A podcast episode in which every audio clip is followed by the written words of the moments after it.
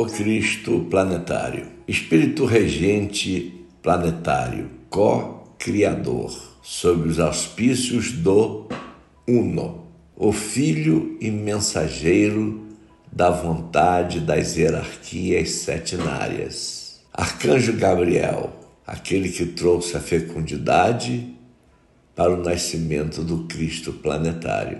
Dá sustentação à vida e ao equilíbrio planetário, regulamentando as energias telúricas, ígneas, eólicas e hídricas do plano astral e materializadas no plano físico em relação aos quatro elementos: terra, fogo, ar e água. O forrá, luz do Senhor, está em toda parte, estende-se como um fio através de tudo e tem sete divisões próprias, princípios espirituais ou energias não encarnantes e que não se manifestam mediunicamente. Ramatiz faz essa observação. São agentes e veículos da magia universal existente nas sete faixas vibratórias do cosmos. Tem sob seu encargo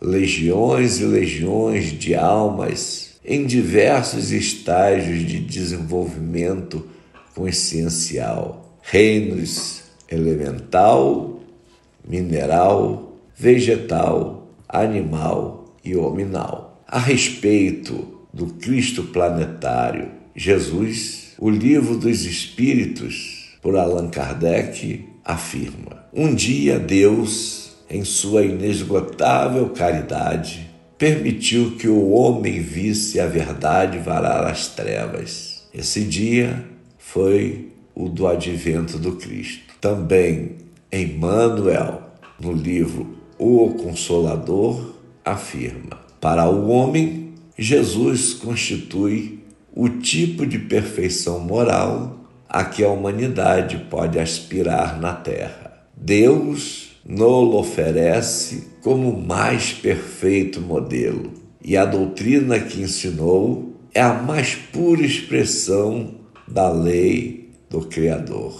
Enviado de Deus, ele foi a representação do Pai junto ao rebanho de filhos transviados do seu amor e de sua sabedoria diretor angélico do orbe, seu coração não desdenhou a permanência direta entre os tutelados míseros e ignorantes.